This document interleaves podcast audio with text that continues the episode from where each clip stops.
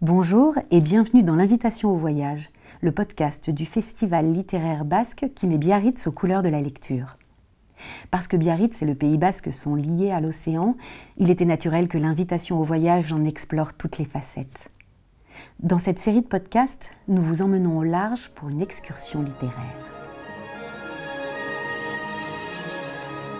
Bonjour, je suis Claire Chazal, c'est moi qui vous emmène en voyage je vais vous lire un extrait de Roman d'un enfant de Pierre Loti.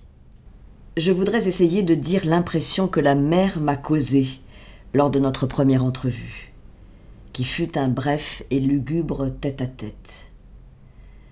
Par exception, celle-ci est une impression crépusculaire.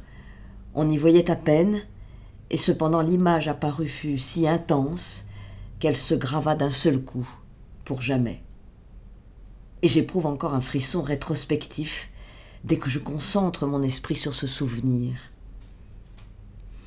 J'étais arrivé le soir avec mes parents dans un village de la côte saint-ongeaise, dans une maison de pêcheurs louée pour la saison des bains. Je savais que nous étions venus là pour une chose qui s'appelait la mer, mais je ne l'avais pas encore vue. Une ligne de dunes me la cachait à cause de ma très petite taille, et j'étais dans une extrême impatience de la connaître. Après le dîner, donc, à la tombée de la nuit, je m'échappais seul dehors. L'air vil, âpre, sentait je ne sais quoi d'inconnu, et un bruit singulier, à la fois faible et immense, se faisait derrière les petites montagnes de sable auxquelles un sentier conduisait. Tout m'effrayait. Ce bout de sentier inconnu, ce crépuscule tombant d'un ciel couvert, et aussi la solitude de ce coin de village. Cependant, armé d'une de ces grandes résolutions subites comme les bébés les plus timides en prennent quelquefois, je partis d'un pas ferme. Et puis tout à coup, je m'arrêtai glacé, frissonnant de peur. Devant moi quelque chose apparaissait, quelque chose de sombre et de bruissant, qui avait surgi de tous les côtés en même temps et qui semblait ne pas finir. Une étendue en mouvement qui me donnait le vertige mortel. Évidemment, c'était ça. Pas une minute d'hésitation ni même d'étonnement que ce fût ainsi, non, rien que de l'épouvante. Je reconnaissais et je tremblais. C'était d'un vert obscur presque noir, ça semblait instable, perfide, engloutissant. Ça remuait et ça se démenait partout à la fois avec un air de méchanceté sinistre. Au-dessus, s'étendait un ciel tout d'une pièce, d'un gris foncé comme un manteau lourd. Très loin, très loin seulement, à d'inappréciables profondeurs d'horizon, on apercevait une déchirure, un jour entre le ciel et les eaux, une longue fente vide, d'une claire pâleur jaune.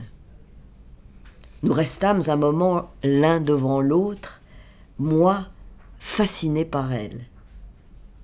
Dès cette première entrevue, sans doute, j'avais l'insaisissable pressentiment qu'elle finirait un jour par me prendre, malgré toutes mes hésitations, malgré toutes les volontés qui essaieraient de me retenir.